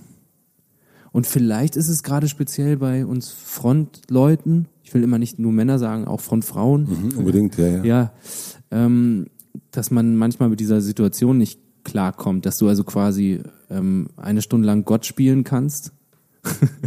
äh, und dann von der Bühne gehst und äh, dann aber ganz normal sein musst wieder, so wie alle anderen. Und das ist manchmal schon auch, muss ich auch gestehen, ein bisschen deprimierend. Es klatscht gar niemand, wenn du von Toilette kommst. ja. Zu Hause ankommen, an, der, an der Haustür ein Backstage-Pass vorzeigen. Wo ist ein Catering? Wo ist ein Catering, ja. Okay. Und hast du jetzt ähm, also führst du, ich meine, du redest jetzt drüber, was ich, was ich super finde und auch, ich glaube, ähm, das, was ich auch extrem wichtig finde. Ich finde auch, dass man Schmerzen immer teilen sollte, man, weil es, äh, äh, weil man glaubt gar nicht, wie viele Leute es einem ähnlich geht. Also ich merke das eigentlich immer eher, wenn man wenn ich mich mit anderen Unternehmern unterhalte und Unternehmerinnen, dass man eigentlich merkt, krass, die hätte die genau dieselben Themen wie ich. Ähm, und man denkt aber natürlich, man ist der Einzige, der den, der den, der den Kram durchmacht und das hilft ungemein. Ähm, gibt es sowas wie äh, einen, einen geheimen äh, Panikraum äh, der Frontsänger äh, und Sängerin Deutschlands, wo die sich ab und zu treffen und sagen, äh, lass uns mal, also die, die anonymen äh, ähm, Die anonymen Paniker. Die anonymen Panikherzen. Panik. ähm, nee, gibt's leider nicht. Hm. Nee, nee wäre schön, ist aber eine gute Idee. Gibt ja wirklich einige. Ähm, Panikherz ist natürlich, hat Stuttgart ah, ja, natürlich äh, auch schon vorgelegt. Ne? Nee, gibt es nicht, aber es gibt eine Handvoll Leute, die ich jederzeit anrufen kann und die mich auch. Mhm. Weil man schon, ähm, das schweißt total zusammen. Mhm. Und das sind alles äh, Bands, über die ich im Leben nie wieder abhaten werde. Mhm. so. Das ist, äh, ja. Das ist gut. Ja. Weil man so, weil man in, in Verständnis füreinander hat. Genau. Das ist dann wichtiger als alles andere. Und wenn du jetzt, also ähm, wir haben über dieses ähm, den Antrieb gesprochen, ne, den du, ähm, den ihr da hattet mit Kompass, also mit dem mit dem Vorgängeralbum und da unbedingt erfolgreich werden zu wollen oder größer werden zu wollen und äh, sozusagen äh, zeigen, wo der wo der Hammer hängt und so weiter und so fort. Ähm, wie kannst du dich jetzt locker machen? Also wie kannst du jetzt, ich meine, jetzt das Album kommt in zwei Wochen raus. Wir haben natürlich auch, wir haben ja kurz schon drüber gesprochen, über man, man muss sich so ein bisschen äh, zügeln, nicht äh, jede Stunde Refresh bei Amazon zu machen oder bei Apple oder was auch immer. Was ist für dich jetzt ein Erfolg? Ähm ich glaube, der, der Erfolg fängt, äh, fängt da an, wo man die Platte aufgenommen hat, die abschließt und merkt, da ist was drin, da ist was Wichtiges von mir drin, was ich unbedingt erzählen will. Da sind aber auch gute Pop-Songs drauf. Ähm, das ist also ein Werk, mit dem wir als Band, also nicht nur ich, sondern wir als Band rundum vollkommen zufrieden sind. Ähm, es gibt so, es haben sich so ein paar Sachen auch verändert. Also wir gucken, mag auch daran liegen, dass wir das Label auch nochmal gewechselt haben, jetzt bei, bei einem Indie-Label sind, also auch bei einem relativ großen, aber ist ein Indie-Label. Ähm, aber wir gucken uns alles gerade selber sehr, sehr genau an. Wir sind in jeden Schritt viel mehr involviert als sonst. Ähm, und dadurch hat man auch immer das Gefühl, dass man viel mehr ein Teil vom Großen und Ganzen ist. Ähm, und dadurch ist man in so einem, eher in so einem, ja, also jetzt, wo der kreative Prozess vorbei ist, kann man schon sagen, auch in, so einem Arbeitsgefühl. Hm, ich mag das total, gerade mich abends hinzulegen und darüber nachzudenken, was ich dann am nächsten Tag für diese schöne Platte tun kann. Mhm. Ähm, und das war bisher noch nicht so. Und wenn das aber so ist und so läuft für einen selber, dann hat man immer das Gefühl auch, dass man so das Beste tut. Ähm, und äh, ich weiß ja auch mittlerweile genauer, wo meine Grenzen sind. Ich weiß auch, wann ich mal zwei Tage schlafen muss. Das mache ich dann auch und denke dann mal nicht über das Album nach. Freue mich dann aber wieder darauf, wenn es so ist. Und ähm, jetzt gerade gefühlt können wir nicht verlieren, ähm, weil wir auch die Bestätigung ähm, glücklicherweise bekommen haben bei unserer kleinen Mai-Tour. Das, die war, Hamburg war innerhalb von anderthalb Stunden ausverkauft. Ähm, was so, so fühlt man sich kurz wie so ein Rolling Stone. Mhm. also man weiß irgendwie, ähm, so ganz out ist man nicht. Mhm. Da sind Leute, die freuen sich drauf. Ähm, und ja, deswegen freue ich mich auch auf alles. So, also eigentlich, wir tun alles, was wir können. Deswegen. Ähm, das ist ja das Verrückte so ein bisschen, ne? Also weil das so ein, weil man ja auch jetzt, das, wir, hatten das schon erst, dass du, ähm, bevor das Mikro an war, glaube ich, ähm, das ist ja absurd, ne? Denn das, da, da ist so eine Tour und die ist ausverkauft. Du hast es auch schon erzählt, die Shows laufen immer besser. Eigentlich, ihr verkauft immer weniger Alben, aber die Shows laufen immer besser. Ähm, und ein Stück weit kann es einem ja wirklich vollkommen egal sein, weil es findet sein Publikum. Man ist, also ich weiß auch, dass das, äh, äh, wie sehr Kritiken dich auch früher getroffen haben. Ja. Ne? Und, und, ähm, und auch wie, wie äh, sowieso dieses komische Verhältnis zwischen Kritiker und, und Künstler sowieso ein Wahnsinns, Wahnsinnsverhältnis eigentlich ist. Ähm, aber im Grunde, wenn man sich wirklich ganz faktisch anguckt, das ist ja völlig egal. Ja, ja, also ich, nee, ich freue mich schon wieder auf die ersten Verrisse jetzt, ehrlich gesagt. Das war halt auch vor drei Jahren, wenn man eh schwach ist und angreifbar, dann ist das so nochmal das Sahnehäubchen gewesen, so mhm. der, der richtige Tritt in die Eier. ähm, das echt, das habe ich auch nicht selber gecheckt, dass mich das so verletzt hat. Und ich habe mir da auch einfach falsche Fragen gestellt. Nämlich die so, äh, warum hassen die mich? Mhm. wissen die ja gar nicht, kennen mich ja gar nicht. Mhm. Ähm, die projizieren irgendwas rein und wollen auch irgendwas scheiße finden und ähm, ein Verriss lesen tausend Leute mehr als eine gute Kritik. Das muss man ja auch sehen. Und ähm, wir haben von Anfang an auch polarisiert. Und ich, ja, also ich werde mich bestimmt auch in Zukunft über ein paar Kritiken auch ärgern. Also ich habe mich auch einmal geärgert, da hat einer geschrieben, wir sind, also es ist schon ein paar Jahre länger her, wir wären so Neoliberale. Oder was mich auch immer anätzt, ist, wenn man uns äh, unterstellt, dass wir aus rein wirtschaftlichen Gründen Musik machen, so, das, ähm, das, das ätzt mich an auf jeden Fall. Das, das verletzt auch ein bisschen, weil ich so denke, ey, hörst du das nicht? hörst du da nicht, was da für eine Lebensfreude so drinsteckt? Mhm. Ähm, aber man lernt auch das zu, äh, zu akzeptieren, das und ähm, auch, auch der Gedanke, dass man eben nicht allen gefallen kann da draußen und dass man das eigentlich im Herzen auch nicht will, der ist auch eine gute Erkenntnis. Was glaubst du, warum dennoch so viele, also so, warum du das hattest oder auch die, die Kollegen, mit denen du gesprochen hast oder auch, wir können auch wieder die Unternehmer nehmen, ne? warum ist es, warum ist es uns eigentlich nie genug? Ich glaube, das ist ein natürlicher Antrieb. Genauso wie wenn du vielleicht Architekt bist und ähm, dein Haus als, was du irgendwo in Athen gebaut hast, als Meisterwerk gesehen wird und als Meilenstein, dass du denkst halt, okay, da muss das nächste aber noch geiler werden. Ähm, ich glaube, das ist ein ganz, ganz natürlicher Antrieb, dass du einfach gut sein willst in dem, was du tust und dass du eigentlich auch nie an deinem Zenit sein willst. Also, weil das wäre ja langweilig. ähm, was willst du denn noch machen? Also Ziele setzen, so ganz einfach. Ähm, nur nicht verkrampfen. Das ist der Punkt. Und äh, bei mir war es halt einfach total hilfreich, andere Sachen zwischendurch zu machen, damit ich eben auch nicht vergesse, was, was ich schon erreicht habe. Ähm, weil ich habe viele Dinge eben gemacht, die auch überhaupt nicht lukrativ waren oder so, aber die, ähm, in denen ich mich verwirklichen konnte, die mir Spaß gemacht haben.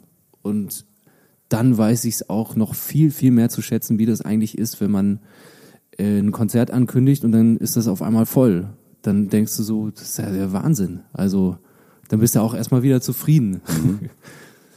ähm, und trotzdem ist er auch der kleine Mann im Kopf, der, der auch immer ein bisschen mehr will noch. Aber ich glaube dafür, also wenn man das akzeptiert und den nicht zu ernst nimmt und den nicht äh, ganz nach vorne treten lässt, dann, dann passt das schon. Welcher Applaus ist dir der wichtigste?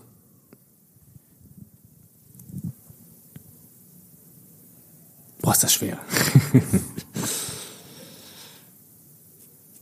ich, da, wahrscheinlich ist der wichtigste Applaus der, der nach dem, nach dem letzten Ton auf dem Konzert. Also da, wenn, wenn die Leute nicht nach Hause wollen und aber auch irgendwie ahnen, dass es vorbei ist, weil das Saallicht angeht und äh, die Musik vom Techniker abgefeuert wird, ähm, und die trotzdem weiter rufen, dann, dann ist das schon sehr berührend. Ähm und dann zeigt es mir auch, dass ich äh, Menschen glücklich nach Hause schicke wahrscheinlich.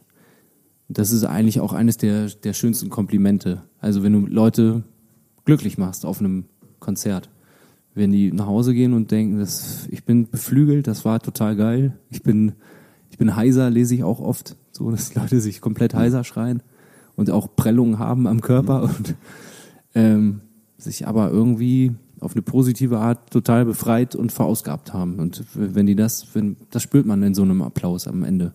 So wie du. Genau so, ja. Und merkst du einen Unterschied? In den, also gibt's unterschiedliche Applause? Ja, auf jeden Fall. Ähm, es gibt auch durchaus mal den Applaus nach dem letzten Lied, Lied der äh, ziemlich schnell abebbt. Ähm, es gibt halt Konzerte, die sind solide und es gibt Konzerte, die sind richtig, richtig geil. Wir sind kurz vorm Ende. Willst du noch, mhm. willst du von dem, äh, was war so ein Konzert, wo du was so in, in rückblickend wo du gerne nochmal wärst? Also von dir auch, also so von so Matzen. Äh, du, ich ich habe jetzt hier, du hast ja die Rakete auf dem Cover. Ja. Und du kannst nochmal darin zurückfliegen. Ja. Ähm, ich glaube, es war die äh, Rheinkultur in Bonn, ein Festival, was es leider nicht mehr gibt. Ähm, 2006 oder 2007, ich glaube 2006. Ähm, das ist halt ein Umsonst- und Draußen-Festival gewesen. Ähm, äh, wo, wie, wie, viele Leute waren da, weißt du noch? Das also, ist irre. Ja, irre. 50.000 ja, oder so. Absurde, äh, absurdes Festival, ja. Ja. Bonn auch ähm, eins Live-Sendegebiet. Da hatten wir dann mit Du schreibst Geschichte irgendwie ein Stück, was da äh, extrem gut lief. Und wir hatten äh, das erste Mal so ein Gefühl von, äh, da steht jetzt wirklich eine Masse. Das ist jetzt so wie als Kind Queen live at Wembley gucken. So. Und ähm, was passiert denn jetzt? Also geil, wenn ich jetzt, wenn ich jetzt irgendwie eine Bewegung mache, dann machen die die nach. Und wenn ich ähm, oh, oh, oh mache, dann singen die das auch nach. Und diese Erkenntnis, dass diese ganz einfachen Tricks irgendwie auch funktionieren und ähm, dass aber auch einfach das, was wir machen, anerkannt wurde zum ersten Mal im ganz großen Stil. Äh, das ist was, äh, was mich bis heute echt überwältigt noch. Mhm. Und da würdest du gerne nochmal spielen? Würde ich gerne nochmal machen, ja, mhm. ja. Ich habe noch drei Fragen fürs Ende. Ja. Ähm, was möchtest du gewesen sein? Das ist ja eine also sehr komplexe Frage, ne? Im vorherigen Leben, ähm, am Ende meines Lebens. Ja.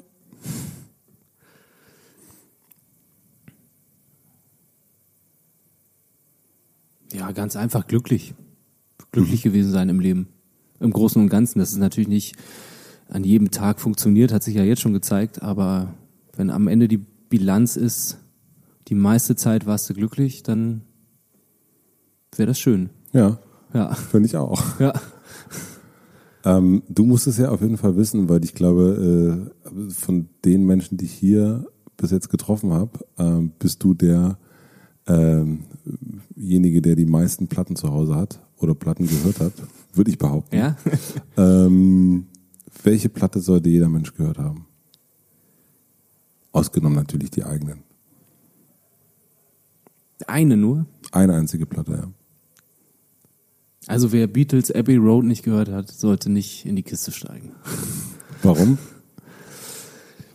Also ich glaube, da sind wir uns einig, dass die Beatles äh, die beste Band aller Zeiten sind in unserem Kosmos. Ähm, Agree. ja. Und die Frühphase der Beatles war ja geprägt von sehr, sehr cleveren Love-Songs und sehr, sehr lustigen Wortspielen und einer absoluten einmaligen Spielfreudigkeit und so weiter. Äh, und bei der Abbey Road gibt es noch viel, viel mehr als das.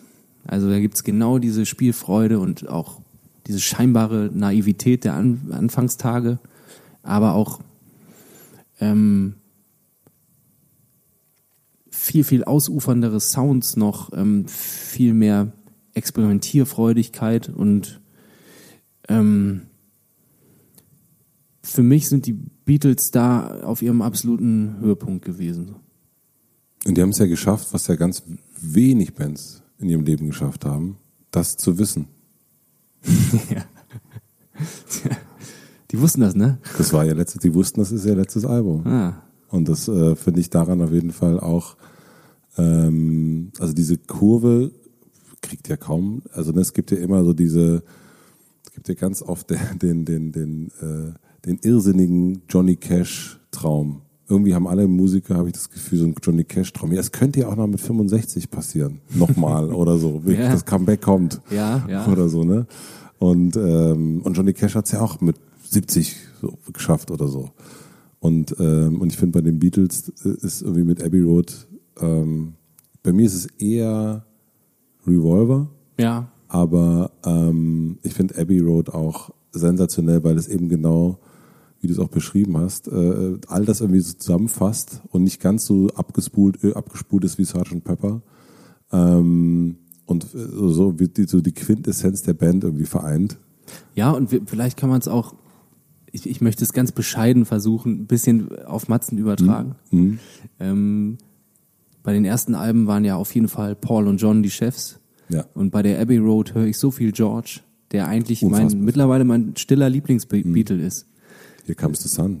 Ja, das Solo bei Something, sowieso Something. Also, äh, ja, auch, auch das musste er sich wahrscheinlich erkämpfen. Ja, ja, das stimmt. Ja. Ja. Ich hoffe nicht, dass es eure letzte Platte ist. Oh Gott. ähm, aber jetzt kommt die letzte Frage. Ja. Ah, Überleitung. Ja. Ähm, äh, ich habe eine große Plakatwand und die hängt am Alexanderplatz oder am Wendland. Das könntest du dir sogar aussuchen und du darfst entscheiden, welcher Satz von dir mit dir, mit deinem Namen unterschrieben zu lesen sein wird. Das ist die einzige Frage, auf die ich mich vorbereitet habe. Gott, das finde ich gut. Ja, ich habe da wirklich eine Weile drüber nachgedacht. Und ähm, ich, ich habe mich gegen irgendeine Lebensweisheit entschieden. Ich habe mich äh, eher für einen plakativen, ziemlich flachen Spruch entschieden, den ich aber vollkommen unterschreiben kann. Äh, lass die Musik an. Chapeau. Ja, das stimmt auch. Ja, ja. Ja. Das, äh, ja, ja, das äh, passt auf jeden Fall zu dir. Ja. Unbedingt. Und ist noch nicht mal selbstverliebt. Nee, Gar nicht. nee. Nee, kommt. Muss ja nicht meine Musik sein. nee, auf jeden Generell. Fall. Ja. Vielen herzlichen Dank für das schöne Gespräch. Ja, gerne. Ähm, und äh, obwohl wir uns so gut kennen, hat es gut geklappt, finde ich. Finde ich auch. Ja, danke. Vielen herzlichen Dank fürs Zuhören, wie immer. Ich freue mich, wenn ihr diesen Podcast weiterempfehlt. Am liebsten an einen einzigen Freund, wo ihr denkt, Mensch, der sollte dieses Interview oder diesen Podcast unbedingt kennen. Ich freue mich über Abos, ich freue mich über Instagram Story Shoutouts, ich freue mich über Bewertungen, ich freue mich über Nachrichten und ich würde mich freuen, wenn wir uns persönlich sehen würden. Und zwar am 1.9. findet das Mitvergnügen Podcast Fest im Berliner Funkhaus statt und das ist ein Tag, wo ja, wo wir unsere liebsten Podcasts so zusammentrommeln. Und zwar ist das Gästeliste Geisterbahn. Die werden ein Hörspiel aufnehmen. Der Talkomat von Spotify ist dabei. Da werden sich zwei Prominente begegnen und die werden nicht wissen, dass sie sich begegnen werden. Hotel Matze ist natürlich dabei, Klatsch und Ratsch ist dabei und der Curse ist auch dabei. Moderiert wird das Ganze von Christoph Ahmed, der ja auch schon mal zu Gast war. Und ja, das wird ein wunderbarer Tag. Die Location ist der Wahnsinn, direkt an der Spree am 1. September. Wahrscheinlich ist gerade Golden Summer in Berlin. Ihr müsst unbedingt kommen. 25 Euro kosten die Tickets. Schaut einfach mal bei Google nach. Podcast fest mit Vergnügen. Da findet ihr garantiert einen Link und dann geht's weiter. Ihr seid ja sehr, sehr schlau. Ich würde mich wahnsinnig freuen, euch da zu sehen, mit euch da ein bisschen rumzuhängen. Wir machen kleine Workshops, wir machen ein kleines Schisselmissel und ja, das wird ein großartiger Tag. Wir sehen uns da. Ich wünsche euch jetzt noch, ja, auch nochmal einen schönen Tag, eine gute Nacht, eine gute Weiterfahrt. Viel Spaß überall da, wo ihr seid. Ich hoffe natürlich, dass ihr jetzt demnächst Urlaub machen könnt. Bis dahin, euer Matze. Vielen Dank.